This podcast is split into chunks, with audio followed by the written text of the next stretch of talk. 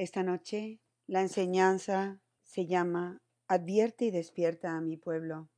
Estas son palabras que nuestro Señor habló, amor crucificado, como parte de quienes somos y la misión que se nos ha dado. Así que esto va a ser posiblemente una enseñanza en dos partes y vamos a empezar con la primera parte de esta noche y vamos a comenzar con San Pablo a los Corintios. Es 1 Corintios capítulo 5 del versículo 1 al 8. Dice lo siguiente. Se oye decir en todas partes que hay entre vosotros un caso de inmoralidad, y una inmoralidad tal que no se da ni entre los gentiles. Uno convive con la mujer de su padre, y vosotros seguís tan ufanos. Estaría mejor ponerse de luto y expulsar de entre vosotros al que ha hecho eso, pues lo que es yo, ausente en el cuerpo, pero presente en el espíritu, ya he tomado una decisión como si estuviera presente, reunidos vosotros en el nombre de nuestro Señor Jesús, y yo presente en espíritu con el poder de nuestro Señor Jesús, entregar al que ha hecho eso en manos de Satanás para destrucción de la carne, a fin de que el espíritu se salve en el día del Señor. Ese orgullo vuestro no tiene razón de ser ¿No sabéis que un poco de levadura fermenta toda la masa? Barred la levadura vieja para hacer una masa nueva. Ya no sois panes ácimos, porque ha sido inmolada nuestra vida pascual, Cristo. Así pues, celebremos la Pascua, no con levadura vieja, levadura de corrupción y de maldad, sino con los panes ácimos de la sinceridad y la verdad. Hay mucho de lo que aprender aquí de la vida de San Pablo y en la comunidad cristiana y también hay mucho aquí cuando vamos a fondo en estas escrituras para nosotros, pero también para entender lo que está ocurriendo en nuestra iglesia. Llegar a entender lo que está ocurriendo en los corazones de nuestros obispos y de muchos de nuestros sacerdotes, que durante un tiempo crucial como es este, han estado en silencio y no han estado dirigiendo la iglesia. Yo quiero centrarme primero esta noche en la reprimenda que San Pablo le da a la comunidad cristiana. San Pablo amonesta a los cristianos en Corinto porque actúan desde un espíritu de crítica que San Pablo llama arrogantes, engreídos y la levadura de corrupción y maldad. San Pablo ve la impureza de sus intenciones. Están condenando juzgando al pecador, el hombre que es parte de su comunidad cristiana, sin un profundo duelo de corazón por la muerte del alma de su hermano, porque les falta amor. Y las palabras aquí claves en las que quiero que nos enfoquemos ahora en San Pablo es el versículo 2, cuando San Pablo dice estas breves palabras, ¿no deberían ponerse de luto? Esto lo encuentro cada vez más que está en el corazón y la clave de toda esta enseñanza en este episodio en la vida de San Pablo. No deberían de estar de luto. Esto está asociado con los gemidos en nuestro camino. San Pablo es capaz de regañar y juzgar a su hermano en comunidad porque San Pablo sufre profundamente. Él vive los gemidos del dolor y del del sufrimiento en Cristo por la condición de su hermano. Y ahora hay dos partes en el camino, el número 77 y el número 78, en el que Jesús va profundamente a los gemidos, Pero esta parte de esta enseñanza esta noche va a estar compartida con nosotros por Daniel. Y Daniel nos dice, Lourdes me pidió que compartiera un poco lo que estábamos compartiendo la semana pasada cuando ya estaba aquí y me ha pedido que comparta con ustedes un poquito de esto. Y quisiera unir esto específicamente al tópico de los gemidos, específicamente a unas series que Lourdes y Padre dieron al principio de la pandemia, creo que se llamaban La espada del espíritu, porque el día que yo recuerdo haber escuchado esas charlas, había una lectura en las escrituras de la misa que se quedó conmigo desde ese momento y recuerdo que lo escribí. Era Romanos 8, número 26. Y dice lo siguiente. De la misma manera, el Espíritu también viene a ayuda de nuestra debilidad, pero no sabemos rezar como deberíamos, sino que el Espíritu mismo intercede con gemidos inexpresables. Durante todo este tiempo de la pandemia, yo como ustedes he estado observando mucha debilidad por parte de la Iglesia, un silencio en cierto modo no sano, y no solamente en la Iglesia, sino también un cierto silencio de la mayoría de, los que están en silencio en nuestro, país. Una fuerza opresiva que muchos de nosotros llamamos eh, la tiranía del control mundial. En mi caso es muy fácil eh, ser crítico y juzgar em, la, forma de la inacción del clero y de la jerarquía yo estaba hablando con María, estábamos muy molestos con nuestra parroquia y decíamos, es que realmente no existen en estos tiempos. Viendo las noticias durante estos meses, he visto que hay una voz, un Juan el Bautista que está dispuesto a llamar. Hay pocos, pero hay algunos. Y, yo eh, dentro de mí me he estado alegrando de estos Juanes Bautistas pero cada vez que voy a orar, he sentido, algo me movía y me decía, no es tu lugar, no está en tu poder ser ese Juan el Bautista, que para aquellos que me conocen es como si fuera un oximorón, porque yo me gusta ser crítico, es muy fácil para mí eh, eh, analizar las situaciones y sacar a la luz los, los males del momento. Digo esto porque el Espíritu estaba haciendo algo en mí durante la pandemia, que Él me permitió experimentar mi propia debilidad. Hubo una situación que surgió y que se hizo muy claro para mí de mi falta eh, de amar en una, una relación específica y había caído en mucha crítica, sospecha y tensión.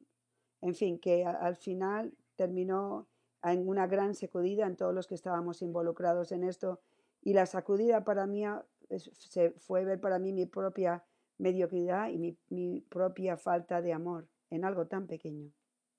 Así que en oración esto me llevó a, ver que la, la, misma debilidad que veo en la iglesia en estos momentos la veo en mí mismo. Esta idea de ser la espada del Espíritu en estos tiempos difíciles que debería de ser la iglesia, yo mismo era totalmente incapaz de ser la espada del Espíritu. Así que lo que salió de todo esto, de esta sacudida, de esta profunda experiencia de un gemido en la oración. Y creo que todos hemos tenido esta experiencia cuando realmente tenemos un momento eh, importante de conocimiento propio, entramos en un arrepentimiento que nos lleva a un gemido de por uno mismo, o sea, un, arrepentimiento que nos lleva a, lágrimas verdaderas. El diccionario define gemido como, como un sonido profundo e inarticulado en respuesta al, al, dolor o la desesperanza, al profundo sufrimiento. Y yo siento que es importante que lleva esto al tema porque nosotros enfatizamos tanto en la iglesia, digo, perdón, en la comunidad por, por el autoconocimiento, es, muy difícil estar atentos a los, a, los gemidos del Señor si nosotros no hemos experimentado estos gemidos por nosotros. Hace unas semanas, para añadir a estos gemidos, Fue algo sorprendente. En una semana, cinco nombres me vinieron de sacerdotes que reconocía bien, con los que viví y compartí con ellos, que dejaron el sacerdocio. Es algo extraño que cinco nombres me vinieron en, una misma semana, no, no ocurre tan a menudo. Y de nuevo, me llevó a, la capilla con este profundo mm, sentimiento de gemidos. En medio de mí mismo, gimiendo por mí mismo, yo estaba gimiendo también por ellos. Y yo podía relacionarme fácilmente con ellos también. Así que la experiencia es un poco confusa, estoy intentando compartir, pero este, este, este, pasaje de San Pablo está bien en que el espíritu, el espíritu eh, se expresa con gemidos incomprensibles. Hay muchas cosas que están alimentando estos gemidos, pero son reales. Lo que sabemos es que realmente son reales. Así que me encuentro en, muchas veces yendo a oración con, un corazón pesado de estos gemidos, pero un día dije, tengo que dejar de quejarme y tengo que empezar, no voy a rechazar estos gemidos, sino dejar que estos gemidos estén en mí. Y ahí es cuando hubo como se encendió una bombilla y tenía que dejar que el Espíritu gimiera en mí. El Señor permitió mi propia experiencia de mi debilidad, mis propios gemidos por alguna razón para que yo pudiera gemir con Él.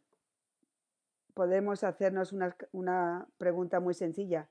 ¿No está el Espíritu Santo profundamente gimiendo en los tiempos que estamos viviendo? Cuando hablamos en el camino de la belleza del camino, que nuestras heridas tocan las heridas de Cristo y se hacen uno, ese mismo principio se aplica a los gemidos. Nuestros propios gemidos, cuando entran en el contacto con los gemidos de Jesús, se, hacen transformativos, se hacen poderosos y tenemos que usar, eh, que tenemos que decir que mis gemidos, sus gemidos, cuando se hacen uno, se hace un milagro. Y eso es exactamente lo que el Espíritu ha estado haciendo en muchos de nosotros durante este, este tiempo del COVID. Muchos de ustedes han experimentado pesos del corazón por lo que está ocurriendo en el mundo. Se han dado, han permitido ustedes, han, han dejado que el Espíritu gima en ustedes. Así que leo los dos mensajes del camino que 77 y 78, los que Lourdes habló Puedes escuchar mis gemidos que surgen de lo más profundo de mi corazón crucificado, los gemidos de mi agonía de amor. Escucha mis gemidos de amor. Y en el número 78, ser uno conmigo significa que te conviertes en el tabernáculo vivo de Dios. Mi corazón, palpitante y amoroso, vive en ti siendo uno contigo. Sientes mis dolores y participas de mis gemidos para que se realice la transformación de la humanidad en amor. Yo creo que es importante que entendamos que nuestra misión, nuestra identidad en amor crucificado es precisamente de gemir con Él. El enemigo va a atacar esto por todos los frentes, va a poner duda y culpabilidad en sus mentes por los dolores los que están experimentando y que no entienden. Pueden decirse a sí mismos que, sus, sus dolores son una mentira, que es porque no son fervientes o porque están lejos de Dios, etc. O porque a lo mejor sus, sus dolores de corazón es una, es una tristeza que no es correcta. Es sería bueno analizar sus, ah, sus gemidos, sus dolores de corazón en acompañamiento para ver si el demonio no les está confundiendo ahí. Porque sí hay una oscuridad en el corazón y del alma, que es de nuestra propia culpa por asedia y por muchas otras em, perezas en la oración, pero realmente creo que muchas veces podemos desechar nuestros propios gemidos y nuestros dolores como si fueran algo malo cuando precisamente es el Espíritu que está queriendo gemir en nosotros. Por lo tanto, digo esto intentando motivarlos, que en sus momentos de debilidad recen con sus gemidos, luchen con sus gemidos, den a luz con sus gemidos y permítanse realmente amar con sus gemidos. Le abre ahora el micrófono a Lourdes. Esto es exactamente, dice Lourdes, lo que Daniel estaba expresando, sus gemidos, es lo que San Pablo nos está diciendo. No deberían ponerse de luto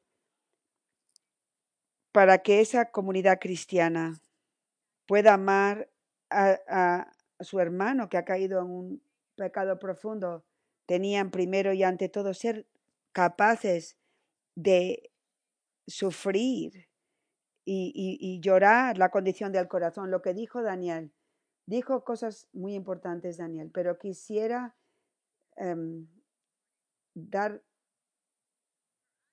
un punto de luz para que, que nosotros podamos tener la capacidad de estar de luto, de sufrir por ese pecado, opresión o la dureza de los corazones de los demás.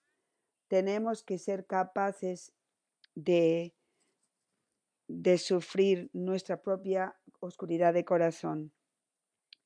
Y eso es verdadero arrepentimiento.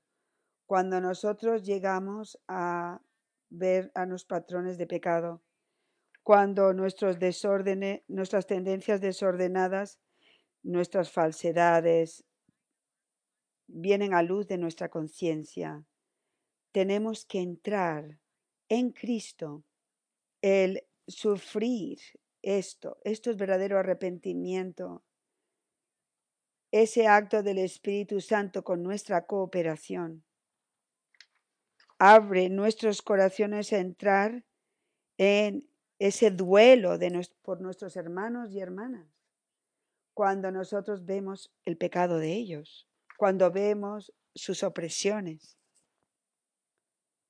Esta semana pasada, cuando yo estaba en Georgia, vi por segunda vez uno de los episodios de la serie de Los elegidos. Ha sido una serie en lo que hemos tenido en los Estados Unidos de la vida de Cristo y es realmente sorprendente. Y en este, creo que era el sexto o el séptimo episodio, es cuando Jesús está en una casa y está enseñando a un grupo grande de personas. Y este es el episodio donde traen al hombre que no puede caminar y que lo bajan por el tejado y por la ventana de la casa viene vienen los fariseos. Y uno de los fariseos empieza a, a retar a Jesús. ¿Con qué autoridad le dice, tú puedes estar haciendo esto? Y lo que me chocó más fue la mirada del actor que desempeña Jesús eh, él pudo captar la mirada de Jesús en ese momento y él simplemente lo miró. Pero es la mirada de Jesús, de la mirada a los ojos de Jesús, que él mira a este fariseo no con odio, no con resentimiento, no con ira, no con asco, pero con pena y dolor. La mirada de Jesús revela los gemidos de su corazón por la dureza y la condición de dureza de nuestros corazones. Ahora, es algo interesante observar porque en los evangelios, en la vida de Jesús, yo estaba hoy reflexionando en el capítulo 23 de Mateo, en los versículos 13 hasta el 36. En todos esos versículos, Él está condenando a los fariseos sin parar. Igual que San Pablo está haciéndolo con los cristianos de Corinto y al hombre que cayó en el pecado de impureza con la esposa de su padre. En esos versículos Jesús llama a los fariseos y se lo dice a la cara hipócritas seis veces. También los llama guías ciegos, sepulcros blanqueados, huesos de muertos. Eso no son, él no está siendo una persona agradable. Muy fácilmente podríamos escuchar a nuestros sacerdotes y algunos que están diciendo la verdad de nuestros líderes en la iglesia y en el mundo, diciendo cosas bastante fuertes y decir, hoy, pero eso no está bien. Pero esperen un momento. Jesús lo hizo. Y también lo hizo San Pablo. Pero ¿por qué? ¿Por qué es la espada del Espíritu, que es Jesucristo, capaz cuando es necesario, debido al, al amor que tiene en Él, de ir con tanta fuerza, con sinceridad y verdad, porque sus corazones son puros, porque están llenos de amor. Jesucristo y San Pablo pueden regañar a las almas, porque primero y ante todo ellos viven interiormente los gemidos del martirio del corazón. Y esos gemidos de amor, cuando el Espíritu dice y mueve sus corazones debido al amor, son capaces de hablar con transparencia, sinceridad y verdad el pecado y la oscuridad de sus hermanos y hermanas. El Señor nos dice, participen de mis gemidos, hermanos y hermanas. Si vamos a ser capaces de advertir y de sacudir a los hombres y a las mujeres en nuestra vida, incluso decir la verdad de una forma fuerte si el Señor nos mueve a ello, a, decírselo a los obispos y a los, sacerdotes. Primero y ante todo, tenemos que vivir y vivir bien los gemidos internos del corazón, porque como Daniel me dijo a mí, solo de esa forma la espada del Espíritu puede moverse a, través de nosotros para traspasar los corazones de otros, como San Pablo hizo con su comunidad, porque solo es el amor, hablado a veces fuertemente, lo que puede traspasar los corazones. Si intentamos hablar la verdad y condenar el mal y la oscuridad en el corazón de algunos de nuestros obispos o en el corazón de algunos de nuestros miembros de las familias, con resentimiento, con odio, con ira, con frustración, fallamos. Satanás gana, porque lo que vino de nosotros no fue amor puro. Y es por eso que durante años, para muchos de nosotros, hemos sido entrenados y nos hemos ayudado unos a otros a través de acompañamiento durante años de entrar cada vez más, cada vez más esos gemidos, porque esos gemidos nos transforman en amor y traen vida. San Pablo da testigo de una habilidad restaurada en Cristo movida por el Espíritu de amor. También amonesta severamente al pecador. Palabras fuertes como las de Jesús a los fariseos dice, entregarás a este hombre a Satanás para la destrucción de la carne. Esas son palabras muy poderosas y fuertes que muchos de nosotros pensaríamos, wow, voy, eso no es muy amable. ¿No es un poquito duro? Sin embargo, era necesario. Excomulga al hombre de la comunidad. Ese castigo fue para humillar al hombre, para lograr la domesticación y erradicación de sus concupiscencias, para que su espíritu pudiera salvarse. Escuchen con atención, comunidad nuestra.